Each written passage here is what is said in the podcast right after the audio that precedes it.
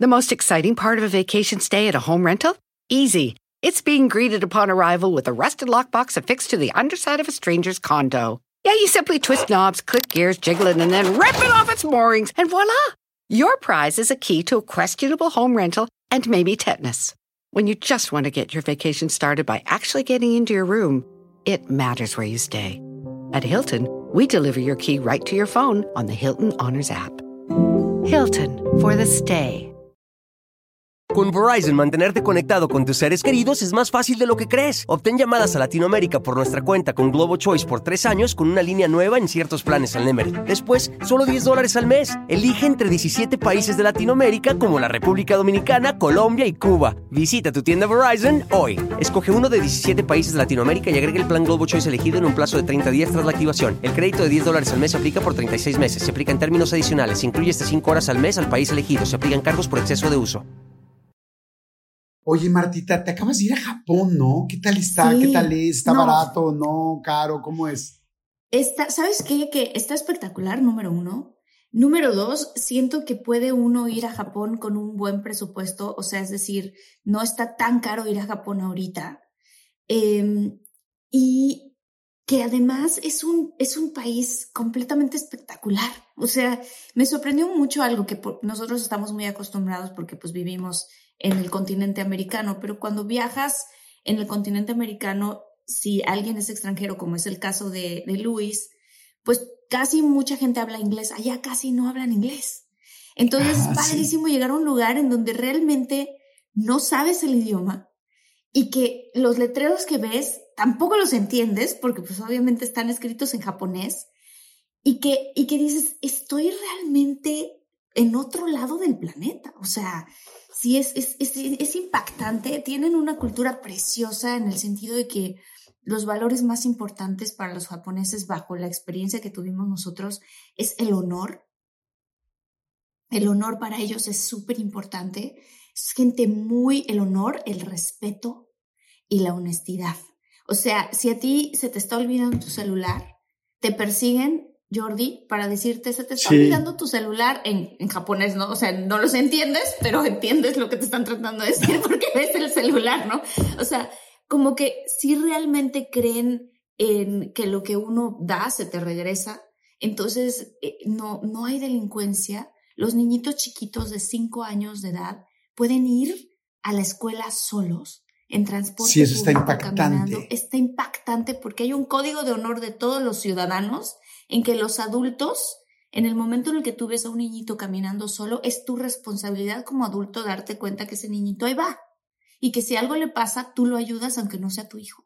Está precioso eso, fíjate que yo precioso. tuve la oportunidad de ir, pero yo solamente estuve en Tokio, no conocí Japón como tú, que ya fuiste a conocer más.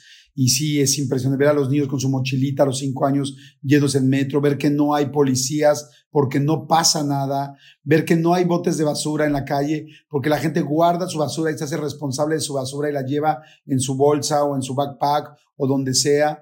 Es el primer lugar donde vi a la gente con cubrebocas hace cinco años antes de la pandemia porque cualquier persona que tenga gripa, este, aún en su casa, no se quita el cubrebocas para, por respeto a su familia sí es una sociedad muy distinta, pues la verdad, por lo menos a la mía, o a la nuestra, a la tuya y a la mía, donde pues la gente ve más por sí misma que por los demás. Y allá sí me di cuenta que era al revés. Y este, y la verdad que padre, que padre. Vamos a tener que hacer un podcast, un episodio completo que nos platiques de tu viaje, Martita, porque estuvo increíble. Pero queremos presentar a nuestra invitada y también quise empezar con esa pregunta porque nuestra invitada también acaba de estar en, en Japón y se ve que le encanta el manga y que le gusta todo lo que tiene que ver con esta cultura. Este, la gente la ubica porque, bueno, se hizo una booktuber eh, famosísima, es una super booktuber, además, bueno, ahora es una creadora de contenidos eh, impresionante, una de las youtubers mexicanas más exitosas. Este, desde el 2019 estuvo haciendo videos, contenido paranormal, eh, y bueno, muchísima gente la sigue. Yo ya tuve la oportunidad de platicar con ella antes, y hoy me da mucho gusto que la tengamos aquí en De Todos Mucho. Y estoy hablando de Raiza, de Raiza Rebeles. Mi querida Raiza, ¿cómo estás, Ray? ¡Ay, qué tal! Bienvenida. Gracias, estoy muy feliz de estar aquí, estoy muy emocionada. Gracias por invitarme. Oye, Ray, vamos a hacer algo, no, no lo hacemos tan, tan seguido, pero vamos a hacer algo. ¿Te parece si arrancamos juntos los tres el episodio? Ok, va, va, va. Ah, sí, es cierto, se me olvidó empezarlo. Yo nada más le digo, ¿comenzamos? Yo, yo le voy a decir, comenzamos y arrancamos y las dos y ustedes dos dicen, arrancamos. Y de ahí ya va a empezar este, Marta y nos va a presentar a todos otra vez. ¿Listos? Ok, chicas, ¿están listas? ¿Arrancamos? Arrancamos.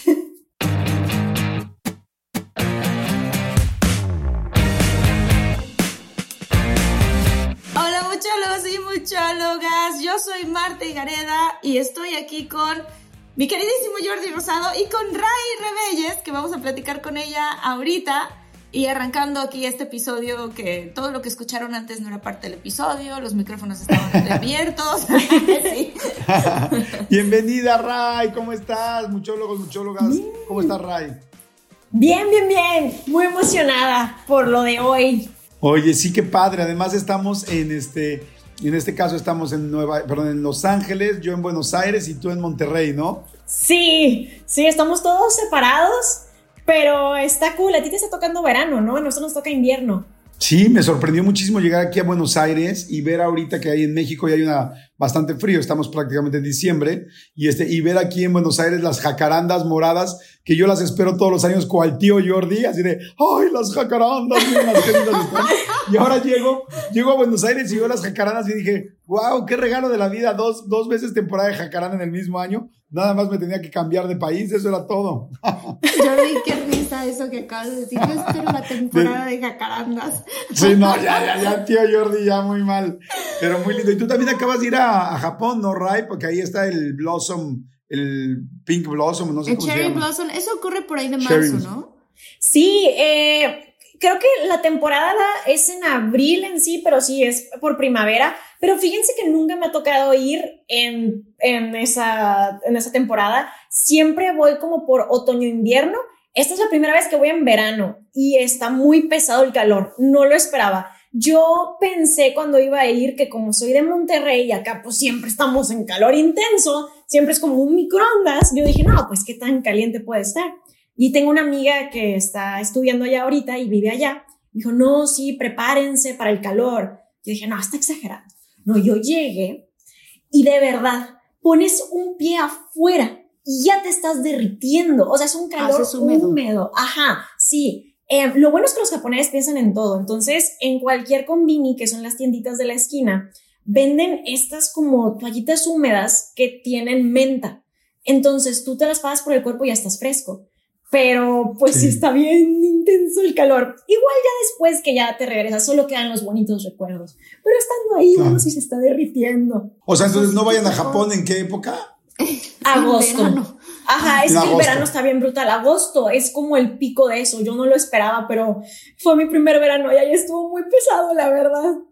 Con esta frase que dijiste de, de qué caliente puede, qué tan caliente puede estar, yo también la he ubicado en otro tipo de cosas y te sorprenderías, ¿no? Se van a sorprender Perdón, Martita, caliente pudimos estar. Oye, pero es que sí, ¿sabes qué? A mí me tocó ir en noviembre y me encantó, o sea, no me tocó, no me tocó este, ahora sí que ni calor ni frío, estaba delicioso y lo disfrutamos muchísimo, nos la pasamos muy bien. Eh, nos encantó también. Obviamente, también me sorprendió que el sushi para ellos es completamente como como si fueras al 7-Eleven a comprar cualquier comida. O sea, sí. ¿qué bueno, es eso, no? Es que depende de, pues justo a dónde quieras ir, pero las combinis son una cosa increíble. O sea, todas las tiendas de conveniencia sí te, o sea, te vas a encontrar hasta huevo hervido listo para que lo agarres y, y, lo compres. Es lo que más extraño, como que tener las combinis que tienen todo. Y sí, no, la verdad es que a mí me encanta. Ya he ido varias veces y sí me gustaría ir a vivir allá un tiempo, pero sí, no, yo, yo amo. Y hay cada chuchería. Compré, o sea, regresé con la maleta llena de pura chuchería. Me quedé como, ¿en qué, ¿en qué gasté tanto? Ah, sí, puras chucherías. Estas, estas cosas. Bueno, esto lo compré en Corea porque me pasé por allá también. Y sí, o sea, pues en sí me encantan las chucherías, la verdad.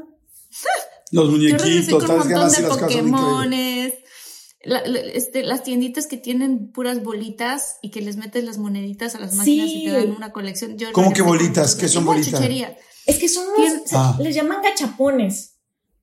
Y son ¿Qué es eso? maquinitas. O sea, tú le pones justo como dice Marta la moneda le pones y te sale el premio y es el gachapón, pero allá hay paredes enteras, o sea, es algo que les gusta mucho.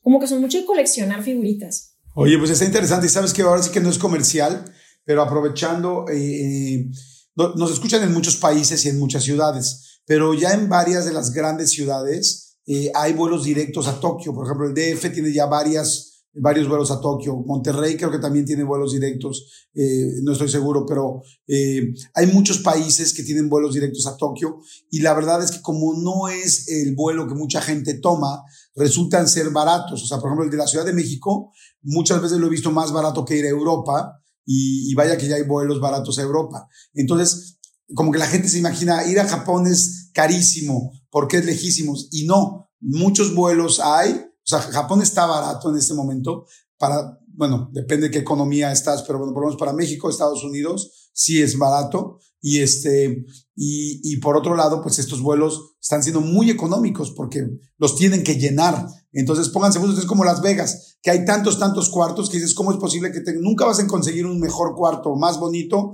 y más barato que en Las Vegas? Porque no sé si lo sepan, pero Las Vegas es el destino número uno con cuartos del mundo. O sea, ningún destino tiene más cuartos que Las Vegas. Entonces, ellos tienen que llenar. Si tú tienes un, un hotel con dos mil cuartos, pues vas a tener que ponerlo muy barato y vas a entrar a un, a un cuarto súper lujoso que te costó dos mil pesos la noche o dos mil quinientos pesos la noche, pero porque tienen que llenar los cuartos y no le están perdiendo. Así está pasando con los vuelos también de Japón. Entonces, bueno, pues ahí, ahí se, se los aprovecho para comentar. Ya vamos a hacer eh, episodio más que de paranormal. Vamos a hacer episodio de, turismo. viajes.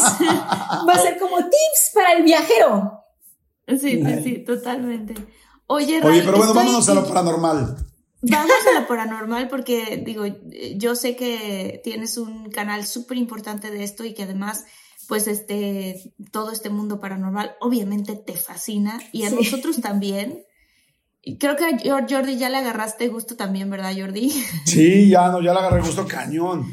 Pero cañón, cañón. al principio le daba mucho miedo y a mí me encantan las historias así. Entonces, pues sé que tú tienes también historias que compartirnos este, de, de ti, de tu comunidad. Y pues aquí estamos. Investigaciones, todo. Sí. Ok, ok, a ver.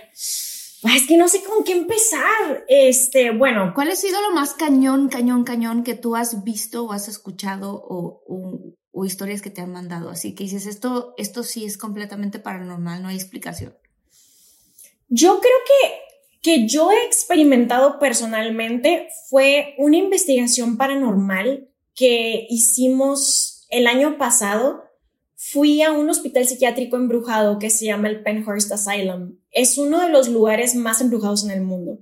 Está em, por Nueva York. Sí, está en Pensilvania. Entonces, lo que hicimos fue, llegamos a Nueva York, luego manejamos a Pensilvania. Y desde que llegamos, la verdad es que se ve como la película de Get Out. O sea, se ve como este pueblo eh, estadounidense súper perfecto, en donde llegas y es, wow, está bien bonito aquí, pero muy perfecto, nivel que pareciera que hay algo raro, ¿no? Como si fuera casi de mentiras, ¿no? Y pues nos reciben todos como, como que luego luego se dan cuenta que no eres de ahí, o sea, luego luego es de, tú no eres de los que siempre están aquí, ¿verdad? O sea, como que te están sonriendo, ay, hola, bienvenido, ay, hola, no, aquí me van a agarrar, algo va a pasar. Este, y pues bueno, el, el Penhurst en la temporada de octubre, que es como todo lo de Halloween, te ofrece esta cosa que es un tour nocturno, en donde puedes pasar desde las 10 de la noche hasta las 4 de la mañana en este hospital. Así que pues cuando cae la noche, vamos, ¿no? vamos en, en la camioneta que rentamos, pero el hospital está... En el pueblo nos hospedamos, pero el hospital está en como las afueras, o sea, verdaderamente era como una película de terror. Estaba lloviendo, nos tuvimos que adentrar en un bosque, no había nada de iluminación, ya estábamos en medio de la nada. Para este punto, la señal del teléfono ya ni siquiera funciona.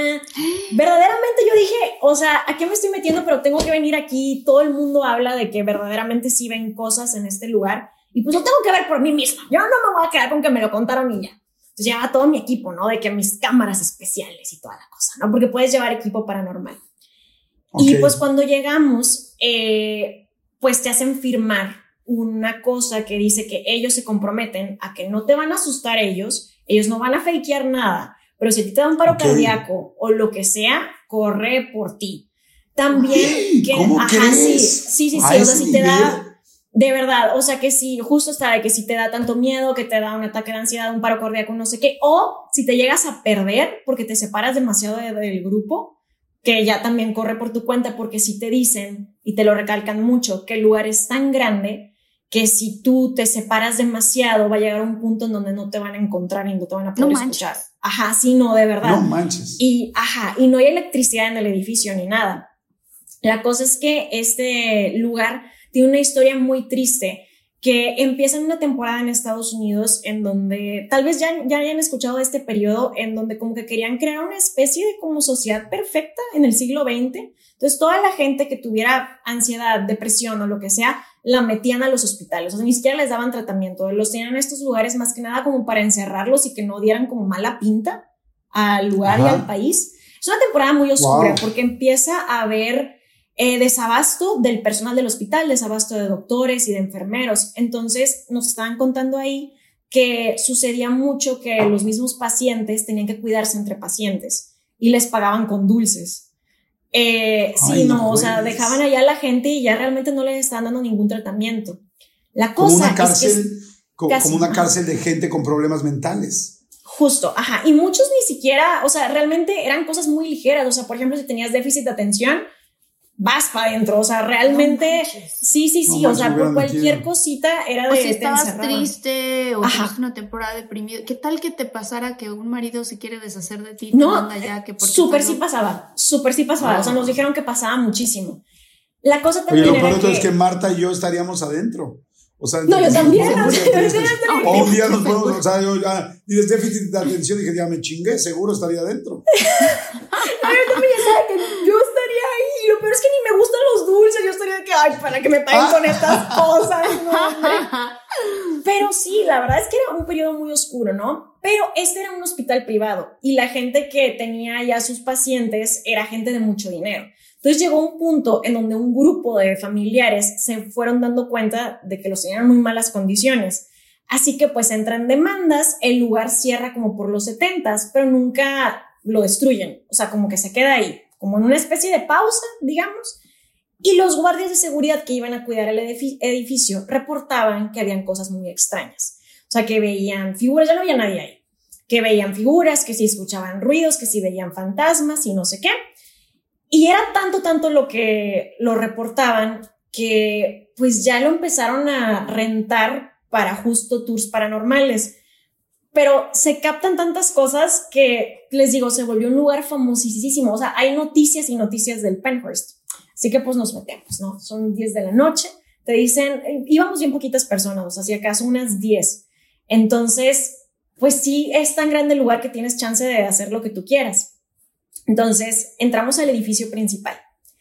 Y desde ahí yo iba con mi hermana y mi mejor amiga, que siempre me acompañan a mis investigaciones. Mi hermana es súper escéptica, no cree en nada. Ella es economista y dice que solo cree en los números. Entonces, ella me acompaña. Pero bien que va, ¿no? Sí, ajá, eso sí. O sea, ella me acompaña, pero, o sea, siempre está como, ay, estás exagerando, te estás asustando, tú sola te estás convenciendo y así, porque, pues, obviamente yo sí creo.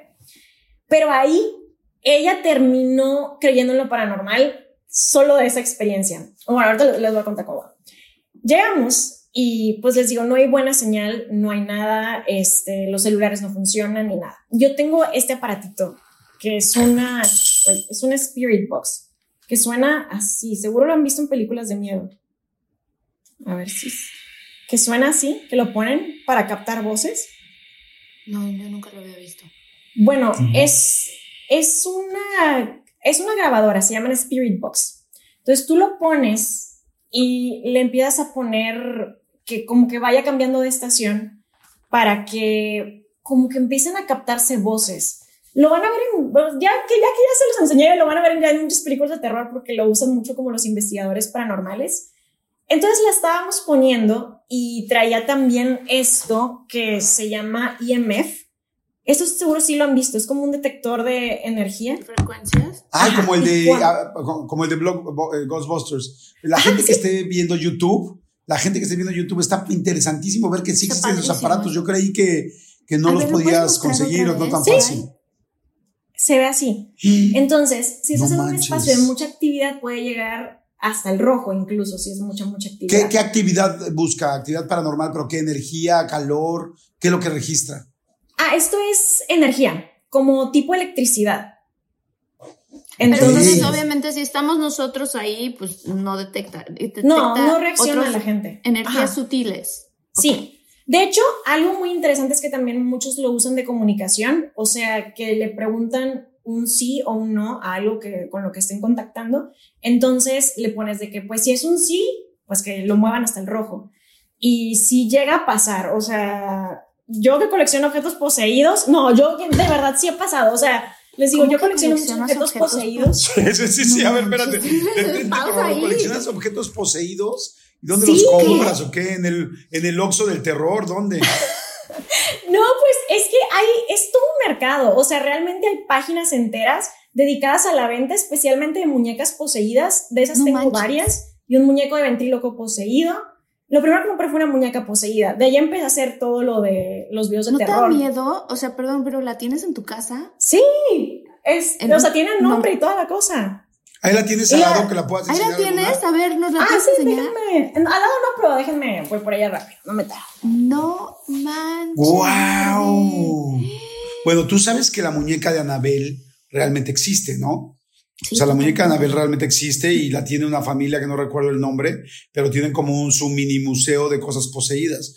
Ahora pues la pregunta es si las personas que hacen los exorcismos, esto, esta pareja muy famosa. Aquí está. Tiene, ahí está su muñeca. Esta es una la que tengo en la mano, pero porque esta es mi favorita. Los demás sí los tengo como arriba y encerrados, porque el muñeco de ventríloco, ese sí está muy feo.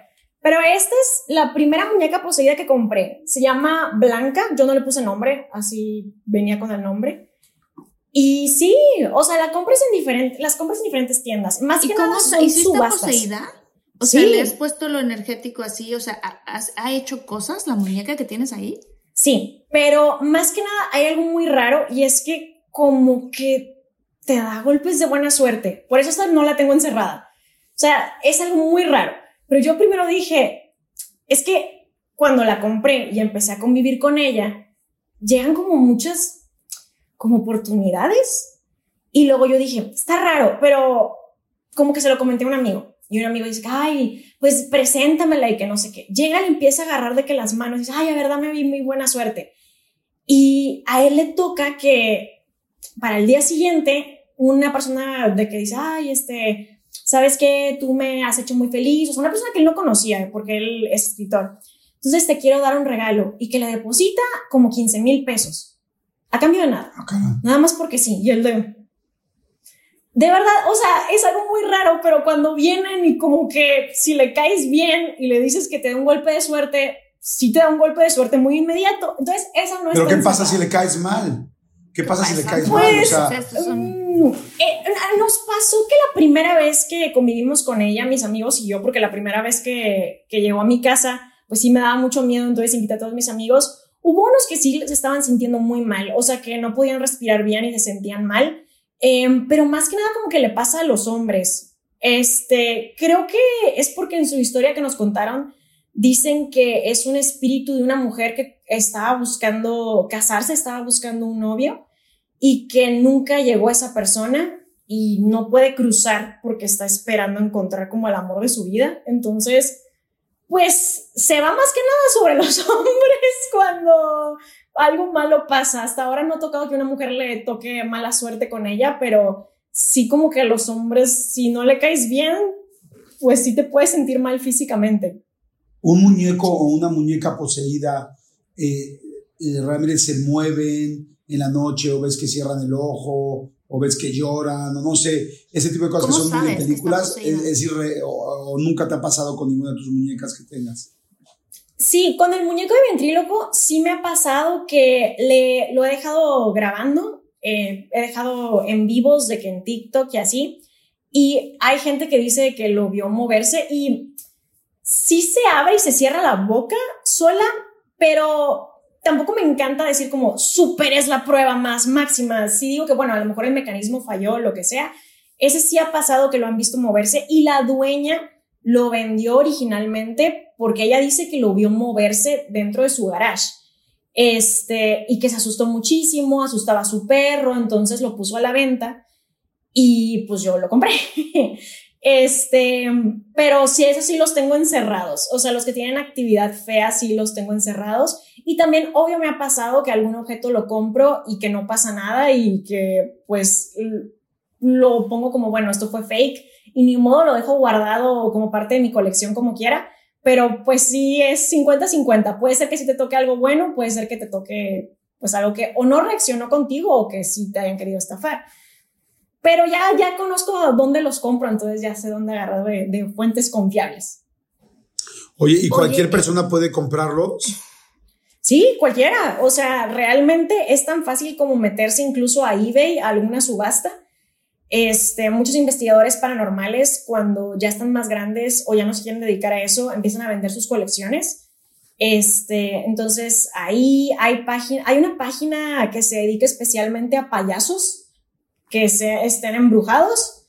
Eh, entonces ahí compré un payaso, este, hay páginas que te mandan cajas misteriosas de un objeto poseído y no sabes qué te va a tocar. Entonces sí, o sea, realmente solo con que busques en cualquier buscador de que objetos poseídos subasta y te van a aparecer muchas opciones. Ay, qué miedo. No, no, no. Ay, wow, yo jamás tendría. no, no, no, jamás en la vida. No, obviamente no. Sí, bueno, sí, cuando pasó lo de la muñeca de mi mamá, que lo conté en uno de nuestros episodios de, de todo mucho, mi mamá tiene una muñeca que la peinas de una forma y luego el otro día amanecía peinada diferente o, ¿no? O sea, son, ¿sabes? O sea, como, como estaba sentada en una posición y de repente al otro día sentada en otra posición, pero no se siente una energía negativa, o sea, simplemente... The most exciting part of a vacation stay at a home rental? Easy. It's being greeted upon arrival with a rusted lockbox affixed to the underside of a stranger's condo. Yeah, you simply twist knobs, click gears, jiggle it, and then rip it off its moorings, and voila! Your prize is a key to a questionable home rental and maybe tetanus. When you just want to get your vacation started by actually getting into your room, it matters where you stay. At Hilton, we deliver your key right to your phone on the Hilton Honors app. Hilton for the stay. Con Verizon, mantenerte conectado con tus seres queridos es más fácil de lo que crees. Obtén llamadas a Latinoamérica por nuestra cuenta con Globo Choice por tres años con una línea nueva en ciertos planes al Nemer. Después, solo 10 dólares al mes. Elige entre 17 países de Latinoamérica como la República Dominicana, Colombia y Cuba. Visita tu tienda Verizon hoy. Escoge uno de 17 países de Latinoamérica y agrega el plan Globo Choice elegido en un plazo de 30 días tras la activación. El crédito de 10 dólares al mes se aplica por 36 meses. Se aplica en términos adicionales. Se incluye hasta 5 horas al mes al país elegido. Se aplican cargos por exceso de uso parece como que se mueve. Como que está conviviendo ahí, ajá. Sí, o sea, como que nadie entendemos y esto es algo ahí como muy de la familia, como de por qué de vez en cuando esta muñeca se mueve. Pues si un día no, la quieren, yo la adopto. Ay, no manches. Ay, no tiene mi mamá, no manches. Oye, qué cañón, nada más como, no, como, como, como pregunta, ¿por qué ¿Por qué se posee una muñeca? O sea, ahorita regresamos a lo de la experiencia donde estábamos, pero aprovechando este tema, ¿por qué se posee una muñeca? O sea, es un alma, como decías hace rato, como una persona que se mete a los muñecos o a este ventríloco y por eso el, artefacto, ¿por qué? Y poseen muñecos porque son figuras humanas o podrían poseer también objetos como, no sé, una pelota, un tal. Ah, sí, sí, sí. Es que normalmente usan cosas em, que, que estaban cerca de ellos, o sea, con las que conviven mucho, crean alguna especie de lazo. Y hay una creencia que dice que cualquier cosa que tú uses mucho o a la que tú le tengas cariño, ahorita tiene un pedacito de ti. O sea, que como que hay gente que piensa que el alma se puede como despegar en pedacitos.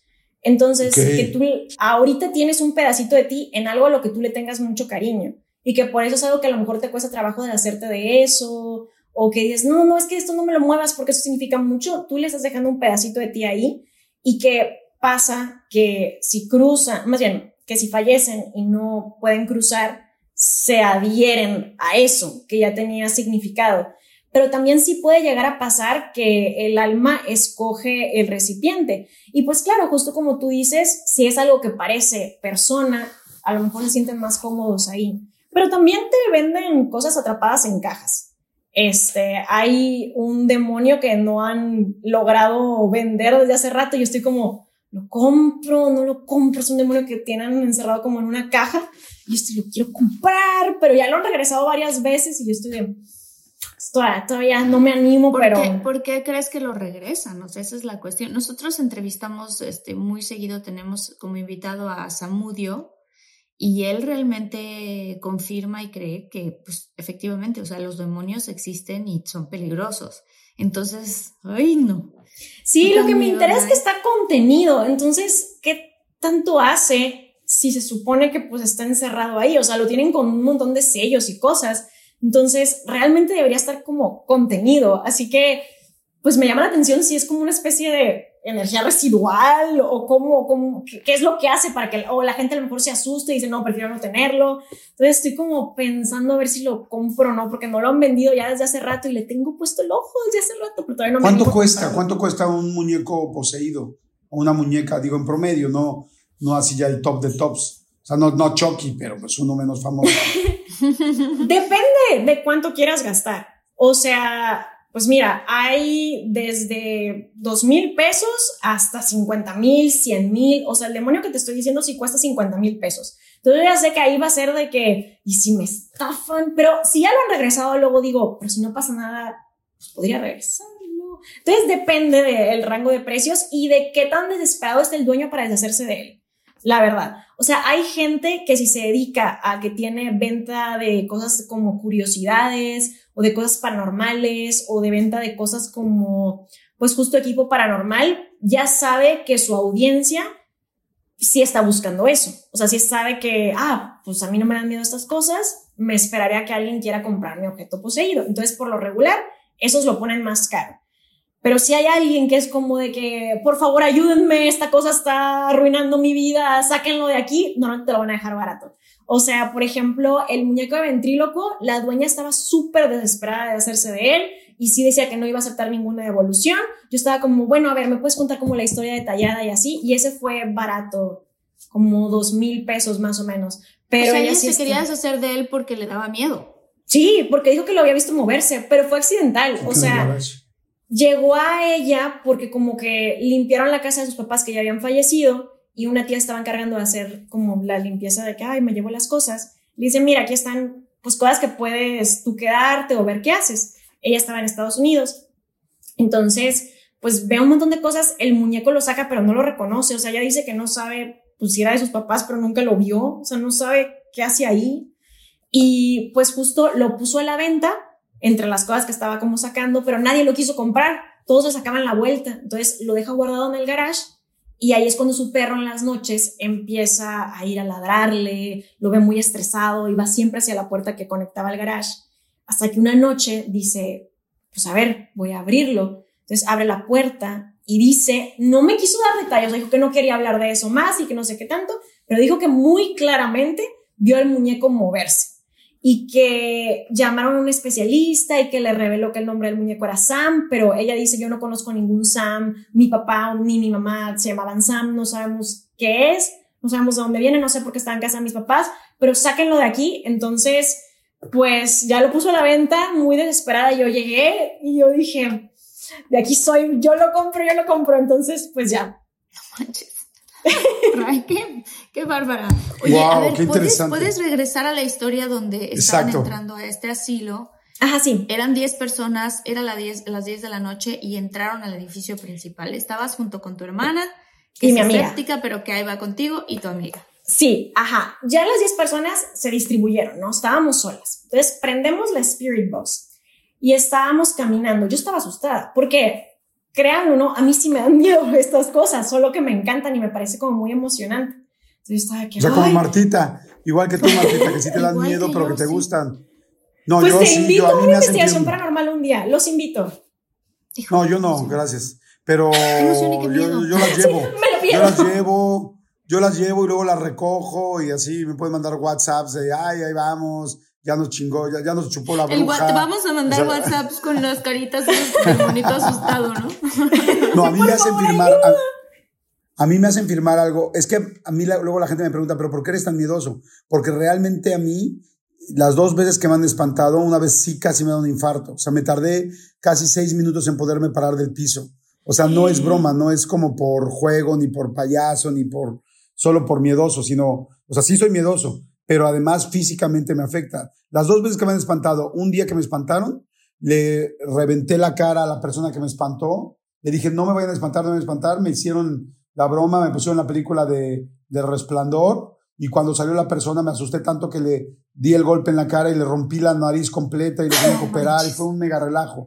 Y la segunda vez que me espantaron, que no fue, no fue a propósito, me espantaron en una regadera y me, y me tiré al piso y me tardé como siete minutos y casi me da un infarto. Entonces, por eso entiendo que puedan escribir, que puedan escribir que si te da un infarto o algo es tu, bajo tu responsabilidad, porque, o sea, yo real, no, no por payaso, yo no me podría meter a algo así, porque sí correría riesgo mi salud, esa es la verdad. No, sí, total. No, claro, claro. y hay mucha gente que ni siquiera sabe cómo va a reaccionar en un punto en el que no cuando pasas por algo que tu cerebro no sabe cómo procesar, que eso fue lo que le pasó a mi hermana.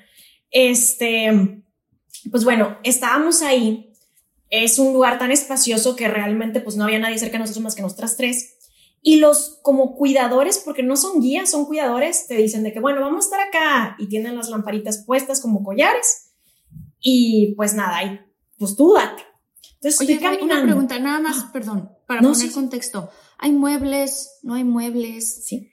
Sí, todo está igual. Está, ah. está descuidado. Eso sí, este, si tú entras es, pues vas a ver un edificio en ruinas completamente. Este, pero todavía están las camillas. Si algún paciente tenía peluches, todavía están ahí. Todavía está todo tal cual. Pero sí se ve, pues ya muy abandonado.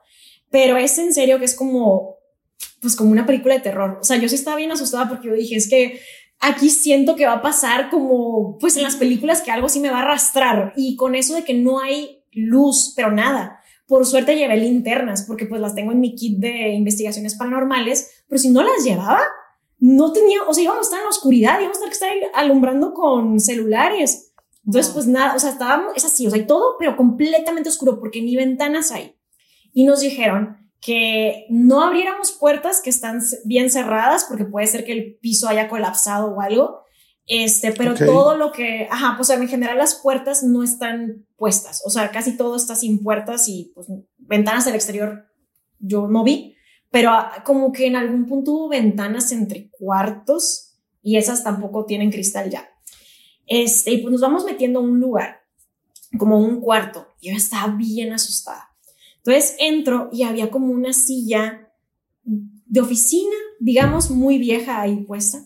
Estoy bien asustada y como que casi no estoy hablando porque estoy procesando todo y mi hermana me está grabando y dice, no, narra la experiencia, vela narrando, necesito que lleves más el video porque está todo muy callado, pero así métenos bien en la historia. Yo, es que estoy muy asustada y me dice, no, no, no, métele ganas, así, échale feeling, ella de modo directora, ¿no? Yo dije, ok. Entonces yo traía aprendida la Spirit Box, ¿no?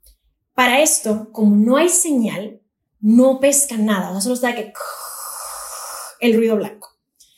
Y lo tenemos y mi hermana lo agarra, o sea, apaga la cámara y como que trata de ver si logra agarrar señales, es que no se escucha nada. Y en eso, en el se escucha welcome, pero clarísimo, súper fuerte. No manches. Mi hermana lo suelta y se queda, dice que dijo welcome. Y todo, o sea, mi amiga y yo la escuchamos y yo me quedé que sí. Mi hermana, no, no, ¿cómo que dice welcome? Y entonces no les miento, o sea, todo está grabado. Este, si se meten a mi canal de YouTube, ahí van a poder ver. Hay parte 1 y 2, todo está grabado. Y la silla se escucha, o sea, no la vimos, pero se escucha como de la silla de oficina como moverse. Mi hermana corre, se va corriendo de ahí. No. Y yo estoy de que eh, friseada, estoy totalmente congelada, de que no puede ser, o sea, yo no esperaba que se escuchara nada porque como no hay señal, la Spirit Box eh, pues se recarga en que capte señales tipo de radio. No había, o sea, no se escuchaba nada. No, no, no. Ajá, entonces mi mejor amiga, se llama Clau, va por mi hermana y la agarra y la regresa. Dice, para eso estamos aquí. Vinimos aquí para captar actividad. No nos vamos a echar para atrás si nos contestan. Hay que seguir grabando. Y mi hermana, yo jamás la había visto así asustada. Es como, sí, sí, sí, sí, sí, sí, es cierto. Entonces, pues vamos, seguimos avanzando. Y en una de esas, Sí, sí, es que, o sea, verdaderamente mi grupo de amigos y yo nos llamamos la Sociedad de las Pesadillas, siempre vamos a hacer investigaciones, o sea, ya todos ya son muy valientes, creo que, pero mi hermana por lo regular era la, la más valiente porque no creía en nada, pero ella estaba aterradísima. Entonces, total, nos subimos a otro lugar porque tienes, podías llegar al ático, podías llegar al sótano, nos faltó la morgue, planeo regresar porque todavía falta eso. No manches, no. Pero, sí. Raya, estás loca. No, no, no. Fíjate, Qué barbaridad. perdón, perdón que te interrumpa. Nada más quiero decir que acabo de hacer un programa especial de la muerte. El programa se llama El negocio de la muerte, está buenísimo. Lo hice para Unicable. Lamentablemente no está en internet, solamente está en Unicable. Y este, y entrevisté a personas de funerarias, a personas embalsamadores, a gente que prepara cuerpos, este, a, tanatólogos. Está, está interesantísimo. Y, la gente que prepara cuerpos me decía que, que un cuate que lleva 30 años, eh, dos personas que llevan 30 años preparando cuerpos, decían que sí es impactante ahí en la morgue, en estas partes, cómo se queda la energía de las personas. Y, él pues lleva toda la vida prepara- preparando cuerpos, entonces no le hacía como, no le asustaba, pero dice que muchas veces les habla a los muertos porque los siente aquí al lado dice, ya vete, tranquilo, si fue un accidente, tal, y oye que le hablan, nos está abriendo el cuerpo y oye que le dicen, ¿dónde, está, eh, ¿dónde estoy? ¿Por qué estoy aquí? ¿Por qué estoy sin ropa?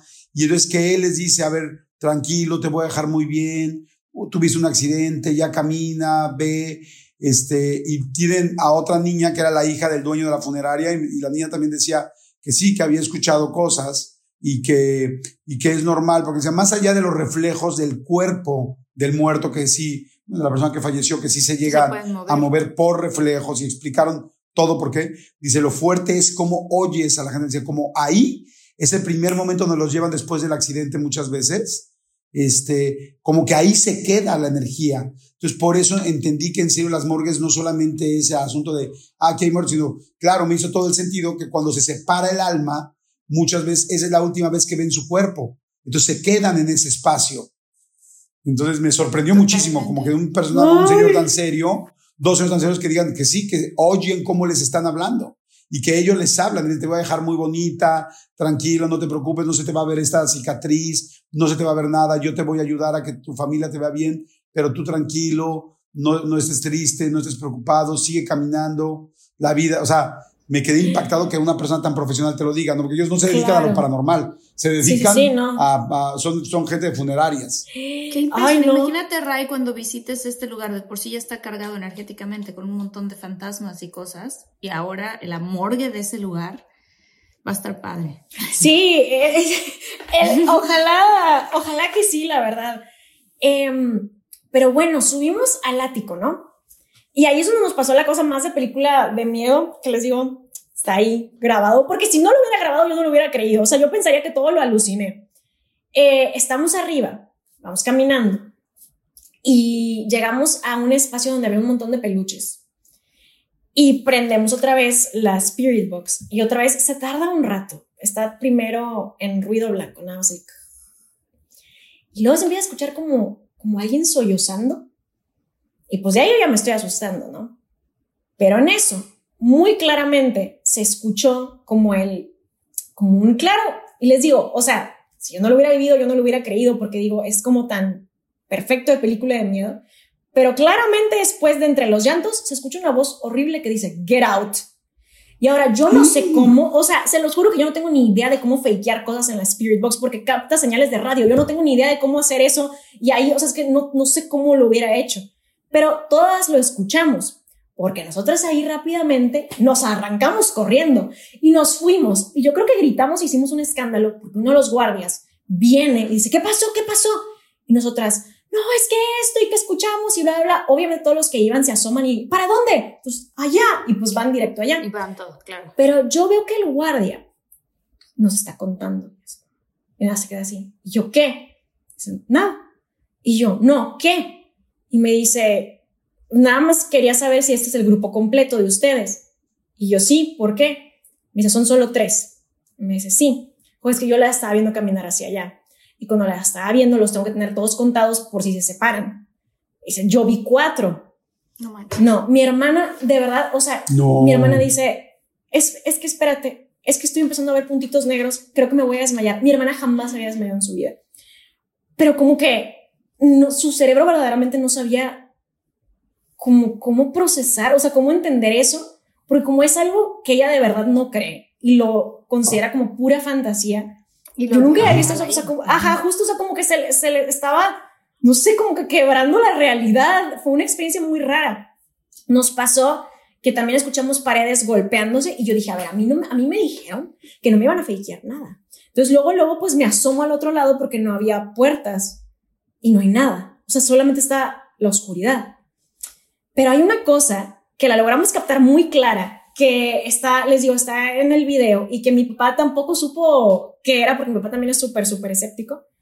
Em, pero pues estábamos como en un lugar que escogimos porque estaba lejos de todos los demás y porque tenía un oso de peluche gigante y yo sentía que para el encuadre de la toma se iba a ver bonito. Entonces dije como, ay, se va a ver muy cool, como que están las camillas, está el oso. Dije, no, o sea, no bonito de como, ay, qué bonito, sino como que se va a ver bien la toma. para lo que haces. Sí, sí, sí. Entonces dije que, ok, bueno, aquí vamos a intentar hacer de las últimas como cosas para contacto antes de ya cambiarnos de edificio, porque son varios edificios. Entonces, estamos sentadas las tres en media luna, tenemos las luces puestas y pues prendemos igual la Spirit Box porque vimos que con eso estábamos obteniendo contacto. Y empezamos como a hacer preguntas de que si hay algo ahí. Y en eso, mi mejor amiga, mi amiga Clau, dice, ay, algo pasó por enfrente de mí. Pero yo pensé, para este punto, ya estamos ya bien asustadas. Entonces dije, pudo haber sido una brisa o algo por el estilo. Le dije, una brisa. Y me dicen, no, claramente sentí como que algo pasó, o sea, casi casi a través de mí. Pero yo no le hice caso, o sea, yo dije como, bueno, sigamos, ¿no? Entonces, seguimos, no recibimos respuesta, nada. Ok, terminamos, quitamos la cámara y todo.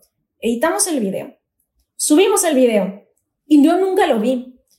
Pero la misma gente se da cuenta que mi amiga trae una cadena, es una bolsa con una cadena como atravesada como un crossbody, digamos, y trae la cadenita. Y está ella sentada, estamos las tres sentadas, y la cadena tal cual sola se mueve, o sea, es como si estuviera como sostenida y luego nada más sola le hace así, pero o sea, sin movimiento alguno por ningún lado, o sea, como si verdaderamente algo hubiera pasado como a través de ella, ajá, como ella dijo. Y en automático, después de que la cadena se mueva así, como digamos, como si hubieran agarrado la cuerda de una, no sé, una guitarra, o así como que tan ella reacciona después y es cuando ella me dice todo eso, pero nosotros no lo notamos. Es muy claro, o sea, si te, si te fijas ahí, ves como, ok, sí, o sea, se súper se mueve. Entonces yo le enseñé a mi papá y me dice, lo friqueaste, me estás engañando, eso es defraudar, eso está mal, porque mi papá es muy así de que no, no, eso está mal. Y yo, papá, ve, o sea, ¿qué pude haber movido yo? O sea, yo estoy al lado de ella así de que agarrando mis, ¿cómo le pude haber movido? Y lo ve y lo ve y lo ve. Pero como nunca. además, ¿para qué le preguntarías a tu papá? Pues ya lo subes. Claro, ajá. Pero es que mi papá tampoco cree nada de eso de fantasmas. O sea, al final me dijo que mmm, tal vez una tiene telequinesis. Tan así de que no cree que como que hay algo después de la muerte. Es muy terco, nada más por no darme el punto. Pero, este, sí, yo creo que la experiencia en ese lugar ha sido lo más fuerte que hemos vivido hasta ahora porque yo espero que próximamente, como en enero, renté la casa del conjuro, la casa original donde ocurrió todo. Donde ocurrió el conjuro.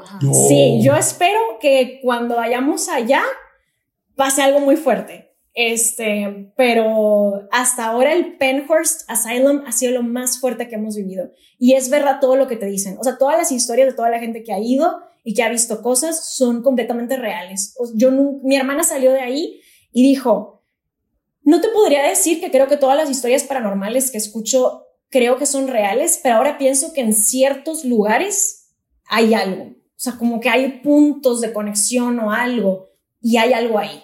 O sea, mi hermana salió de ahí con una percepción de la vida muy diferente. O sea, verdaderamente yo nunca la había visto así y después nunca la he vuelto a ver así. Y ella siempre relata eso como su experiencia paranormal más fuerte porque dijo que nunca había sentido como ese tipo de sentimiento de miedo a, como lo desconocido, digamos, o sea, como de, es que no sé qué está pasando, esto no lo puedo entender, nunca lo había sentido y dijo que es la primera vez que se topaba con ese sentimiento y por eso estaba como que desmayándose, para ella fue muy fuerte. Y verdaderamente hay algo ahí, hay algo muy raro que no les puedo explicar, pero sí pasan cosas en ese hospital. Hay, un, en México hay un cementerio ahorita no recuerdo si el nombre, como lo voy a decir, es exacto, pero el de las personas ilustres. Ok. Un cementerio en la Ciudad de México, así, pero Lo bueno. que están, que están enterrados, pues ahora sí La rotonda de las personas ilustres, ¿no? Así se llama. Es un, es un cementerio. Bueno, ahí pasan cosas súper fuertes. Creo que sí. Sí, Súper. Voy a sí, buscar a está ver en si me dan permiso de ir a Constituyentes. Sobre Avenida Constituyentes. Sí, está sobre Constituyentes. Creo que se llama el, el, el cementerio de San Juan, o no estoy seguro de qué, pero yo una vez hice allí una grabación y es una locura. O sea, hicimos una grabación donde nosotros sí friqueamos cosas, sí fakeamos cosas, perdón, para unos conductores que llevamos. Llevamos a los de Plan B, a los de OV7, y yo quería correr, se sentía fuertísimo. De hecho, es el cementerio más grande de Latinoamérica. Es fuertísimo, tiene varias fosas comunes y tiene una parte especial que se llama el cementerio de los panaderos, que es de los más viejos que existen en, eh, en América Latina y es fuertísimo. O sea, se siente muy cabrón. Está sobre Constituyente subiendo hacia Santa Fe. Sí. Y sí, sí donde- dan permiso para grabar. Sí, Sí, dan permiso porque ahí fue donde a mí me pasó junto con todo el crew que estábamos haciendo una serie que se llama Mariachi. A las tres y algo de la mañana nos asustaron. Estábamos grabando en una de estas este, criptas donde tienen varias, pues, pues como varias tumbas, ¿no? Pero estás hacia abajo. Es como, como si fuera, no sé cómo explicarlo, pero sí, una cripta. Y bajamos ahí, estábamos haciendo una escena donde se supone que estábamos secuestrados y no sé qué pero tú te asomabas porque habían cachitos que estaba como rota la piedra y se veían los huesos, o sea, se veían los huesos de la gente. Ay, qué fuerte. Y ahí nos pegaron un susto porque empezó a rodar, o sea, en la, en la, cuando estás grabando todo, dices, corre sonido, y entonces corre sonido, ¿no? O sea, el, el del sonido con el boom y todos sus artefactos prende su sonido y empieza a correr. Corre cámara, corriendo, acción, así es cuando vas a filmar, ¿no? Y de repente corre sonido, ok, corre cámara, y se escuchó, pero un grito estremecedor, horrendísimo dentro del, del lugar donde estábamos nosotros, que obviamente nadie lo hizo porque se escuchó ahí. Pero una cosa así de... "Ah", Pero una espantoso y todo el mundo aterrado, así de... "Ah, ¿Qué pasó? ¿Qué pasó? El de sonido, cuando le regresó a su grabación y dijo, quiero, quiero escuchar qué es lo que se escuchó, nosotros escuchamos un solo grito, pero él nos enseñó a todos cómo se escuchaban varios gritos, pero así desgarrados. O sea, ahí tienes que ir a fuerza. Uy, no, fuerza. ya lo, lo voy a poner de que sí o sí. Sí, sí o sí. Qué fuerte. Algo, Sí. algo puede pasar ahí. Yo me hubiera ido corriendo. Siento que ese hubiera sido mi instinto de que adiós. Gritos de ultratumba, adiós. Fue horrendo, ¿no? Hicimos la escena, pero mira, así, así. Vámonos, vamos a ver No, la pues, escena y vámonos de aquí porque de verdad espantan, no sé qué estamos haciendo. Y si dejan grabar, obviamente. The most exciting part of a vacation stay at a home rental? Easy. It's being greeted upon arrival with a rusted lockbox affixed to the underside of a stranger's condo. Yeah, you simply twist knobs, click gears, jiggle it, and then rip it off its moorings, and voila! Your prize is a key to a questionable home rental and maybe tetanus. When you just want to get your vacation started by actually getting into your room, it matters where you stay. At Hilton, we deliver your key right to your phone on the Hilton Honors app. Hilton for the stay. Con Verizon, mantenerte conectado con tus seres queridos es más fácil de lo que crees. Obtén llamadas a Latinoamérica por nuestra cuenta con Globo Choice por tres años con una línea nueva en ciertos planes al Nemery. Después, solo 10 dólares al mes. Elige entre 17 países de Latinoamérica como la República Dominicana, Colombia y Cuba. Visita tu tienda Verizon hoy. Escoge uno de 17 países de Latinoamérica y agrega el plan Globo Choice elegido en un plazo de 30 días tras la activación. El crédito de 10 dólares al mes se aplica por 36 meses. Se aplica en términos adicionales. Se incluye hasta 5 horas al mes al país elegido. Se aplican cargos por exceso de uso. ¿Sabes qué? Que yo de repente pienso, no les da miedo, por ejemplo, Ray, no te da miedo al estar haciendo tanto de este contenido, abrir algunos portales, o sea, que no sueñas cosas raras, feas o no sé, Yo- a mí me daría miedo eso. No, si hasta colecciona las muñecas y las cajas con los demonios, Sí, imagínate. Ay, me daría Sí. Em, sí, o sea, sí me da miedo, pero igual, no sé, como que me gana, me gana la curiosidad, las ganas de saber, este, la verdad es que, pues no sé, voy por todo el mundo a buscar historias paranormales, leyendas, este, por ejemplo, también he ido a, a Nueva Orleans, ahí la cultura de los vampiros está muy interesante, yo no sabía eso, pero en Nueva Orleans hay muchas historias de vampiros que, porque tomé el tour de lo de los vampiros, que, miren, a mí me hizo cuestionarme si tal vez en algún punto sí hubieron vampiros. Hay historias muy raras que tienen documentadas en periódicos y así, incluso como una especie de como contagio de vampiro muy raro. Este, es que em, yo fui principalmente para ver sobre lo del vudú. Iba con mucho miedo, porque sí te dicen que Nueva Orleans es la ciudad más embrujada de Estados Unidos. La razón por la que voy mucho a Estados Unidos es porque ahí te lo monetizan mucho. O sea, sí es más fácil que te digan como, este lugar está súper embrujado, adelante, ya lo tenemos como, ya tenemos como que zonas, no porque se cae el piso y así, eh, versus acá muchas veces he querido entrar a lugares como el Panteón de Belén o algo así, y dicen como, no, no, para grabar no, y así. Este, entonces, perdón, perdón, que te interrumpa. El panteón del que estábamos hablando se llama el Panteón Civil de Dolores, el que está sobre constituyentes. Nada más porque la gente seguramente se quedó pensando en él y, a nosotros sí nos dejaron grabar. No recuerdo si nos cobraron o no, pero sí nos dejaron grabar hace como tres o cuatro años. Pero sí, o sea, a mí me ha tocado que muchas veces acá en México no me dan permiso porque como que pues justo les da un poco de miedo que vaya a pues estarme metiendo con cosas paranormales y así. Entonces, como allá lo tienen más, pues justo como monetizado o más como para esto. Comercializado. Ajá, y para lo de lo que se conoce como turismo oscuro y así, este, se me hace muy sencillo como ir. O sea, por ejemplo, pues justo de que fui a Nueva Orleans, iba principalmente por lo del vudú, pero ya que estaba allá, yo recordaba que había muchas historias fuertes de vampiros. O sea, por ejemplo, hay muchas historias famosas como todo lo de eh, lo de Lestat y así de Anne Rice, todos están en Nueva Orleans. Este, también lo de todo lo de True Blood y eso estaba en Nueva Orleans, eh, lo de Vampire Diaries, los originals estaban en Nueva Orleans. Yo dije, yo sé que aquí los vampiros son famosos, pero no sé muy bien por qué. Y pues entonces tomo el tour de lo de los vampiros y es un tour histórico.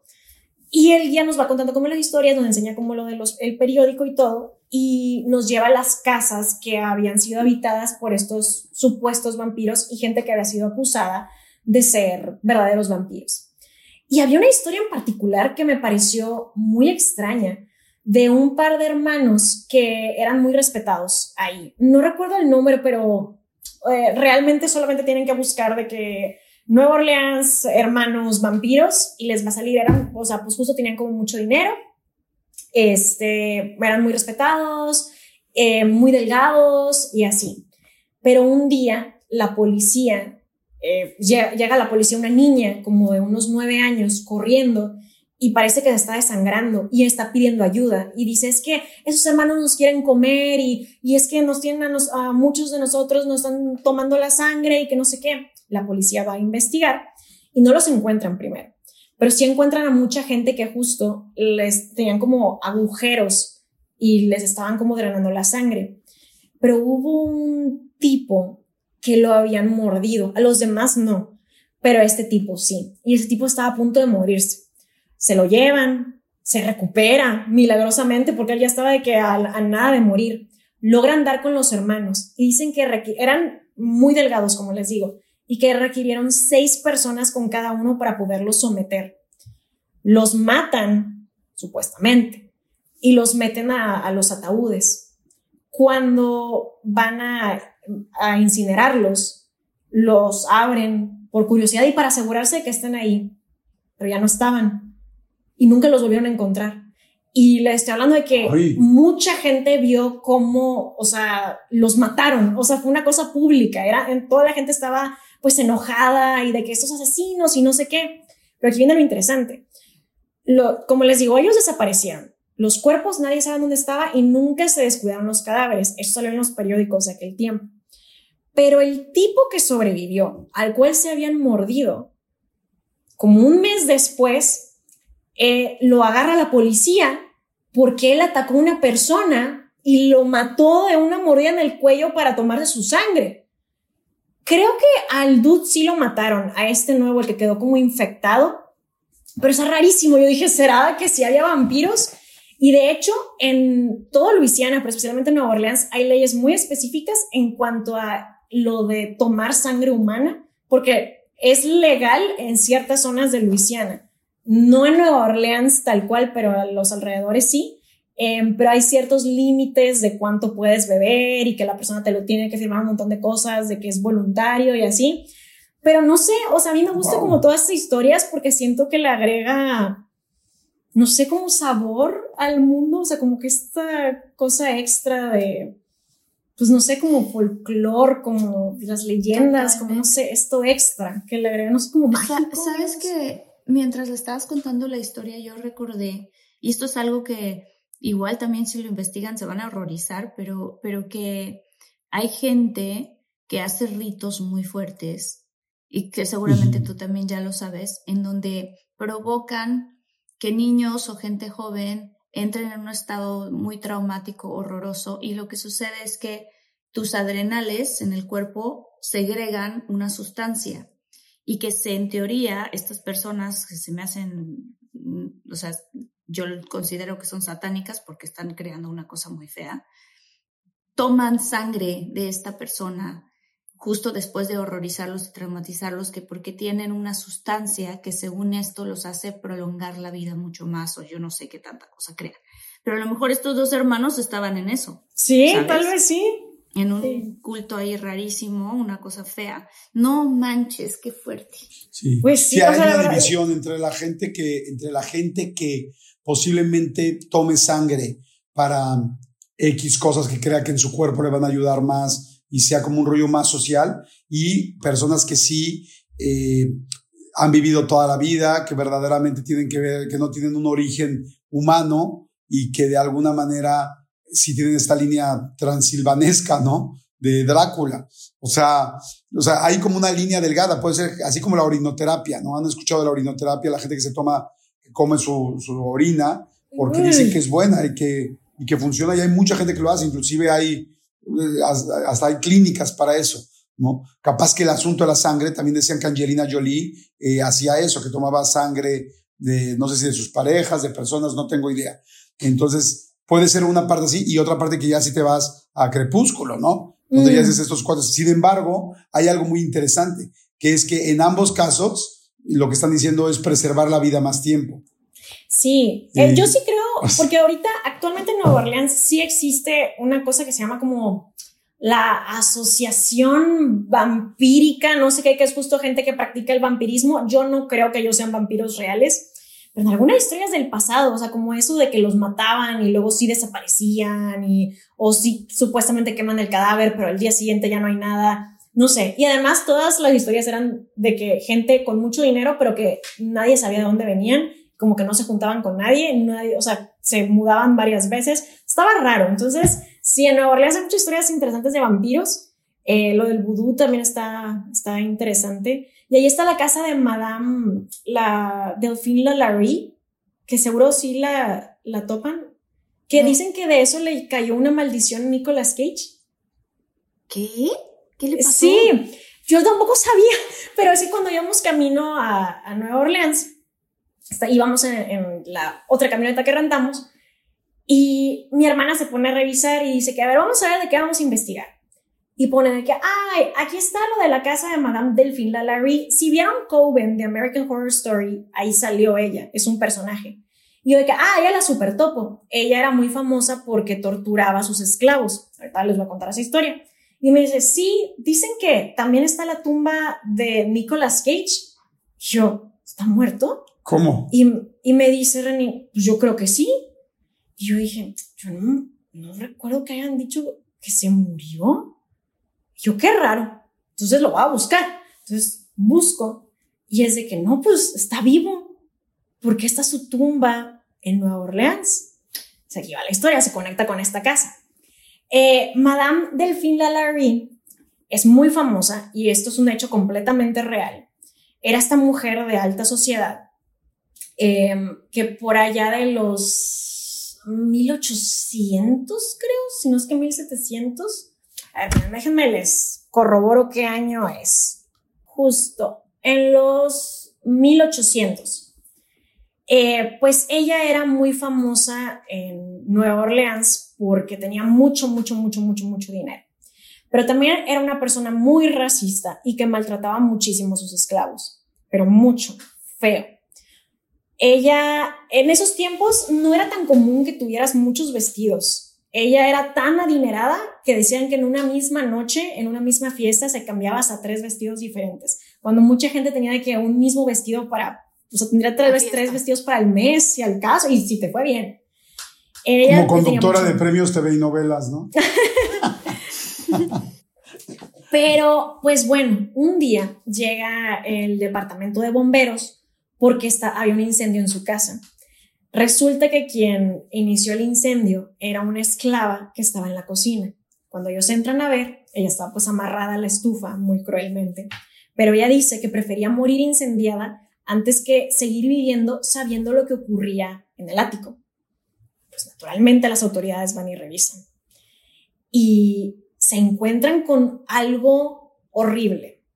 Ella hacía experimentos muy feos en sus esclavos y les digo, esto es un hecho real. O sea, encontraron a gente transformada en cangrejos humanos, este, gente que le habían abierto el cráneo y revuelto, pues, no sé si es eso para que no lo censuren, pero verdaderamente, este, se encuentran unas cosas muy, muy, muy horribles.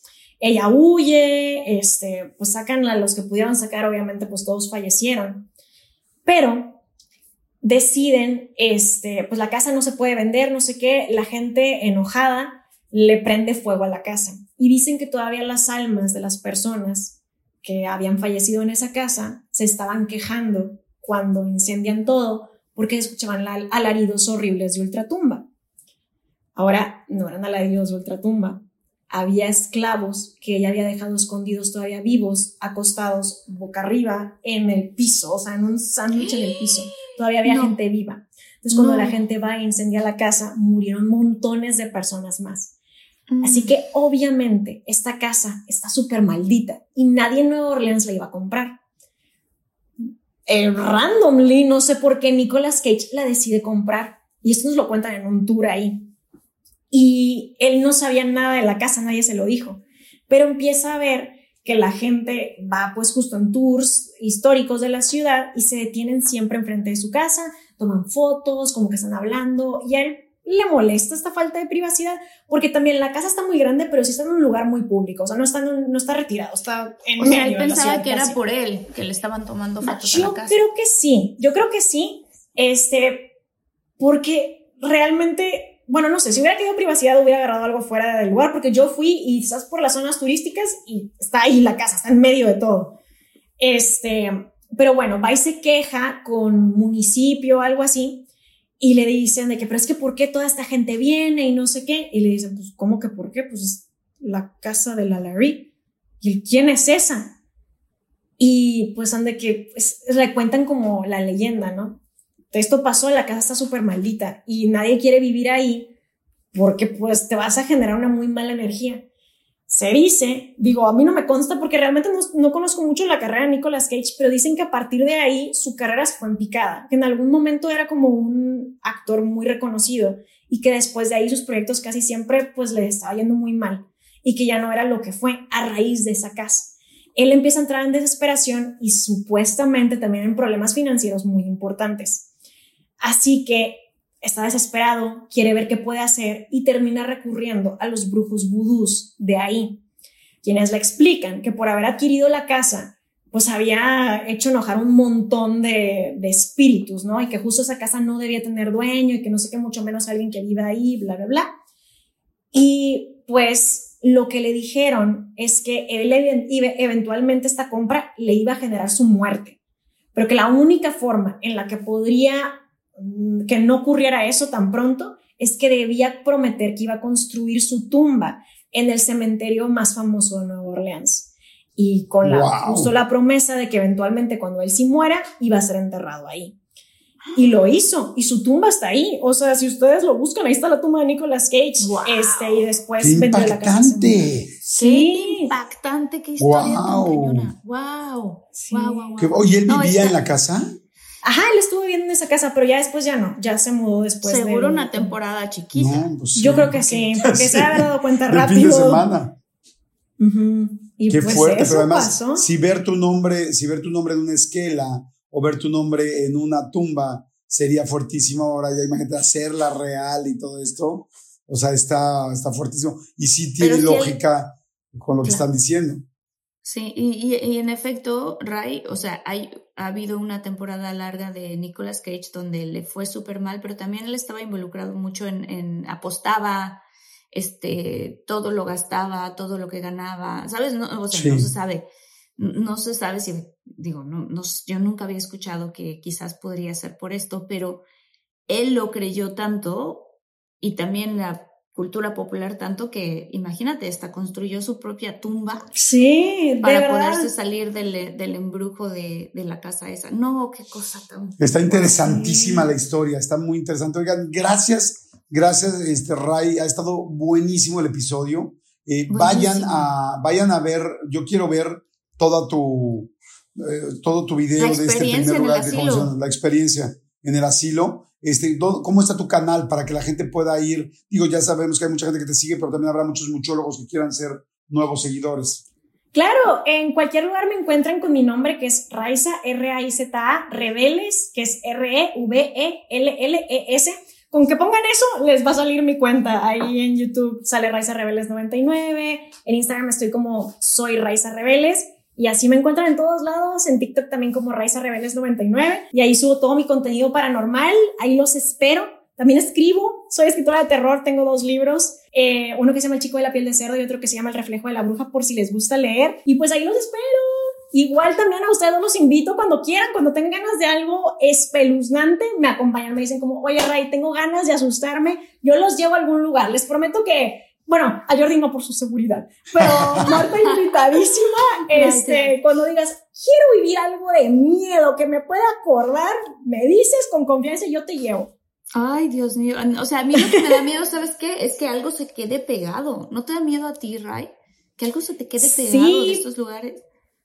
Eh, sí, pero es que mira, la verdad es que me he informado mucho y desde que empecé en todo esto he estado en muchas clases, va a sonar súper extremo, pero en clases incluso de exorcismos y de limpias súper fuertes. Entonces, irías con una profesional, no te preocupes. Ajá, sí. Ah, buenísimo, buenísimo.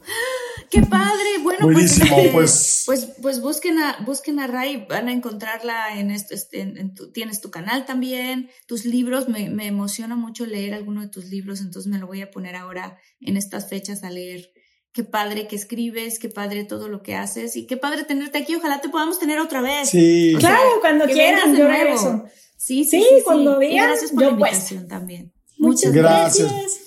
Pues muchas gracias y saludos a todos los muchólogos y a toda la gente de RAI también que estoy seguro que están viendo este episodio porque seguro RAI se los va a comentar para que lo vean. Gracias por estar aquí. ¿Tienen algún nombre la gente de tu comunidad? El ejército Raibelde, así se pusieron. Ah, qué padre. Ah, bueno, pues al ejército Raibelde les mandamos muchos saludos y bonita vibra. Bienvenidos. Aquí también pueden ser ejército y pueden ser muchólogos también. Y muchólogos del cuadro de honor les agradecemos a Letzi García, a Rocío Vera, a Carolina Mejía, a Adriana Gámez, mi querida Martita. Muchas gracias, Adriana Gámez, muchas gracias. Amalia Normandía. Mayra Mírez y Olivia Sánchez. Gracias, gracias, gracias. Si tú nos quieres contar tu historia espeluznante, algo que te haya pasado, nos puedes escribir a contacto de todo mucho arroba gmail.com.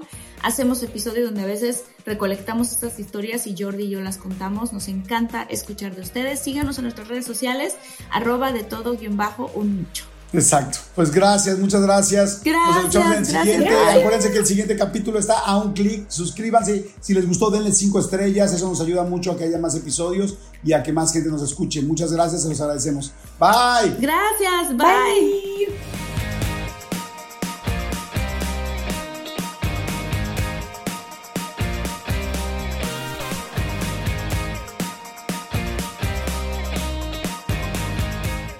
The most exciting part of a vacation stay at a home rental?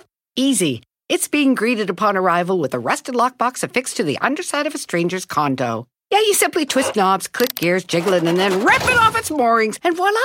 Your prize is a key to a questionable home rental and maybe tetanus. When you just want to get your vacation started by actually getting into your room, it matters where you stay. At Hilton, we deliver your key right to your phone on the Hilton Honors app. Hilton for the stay.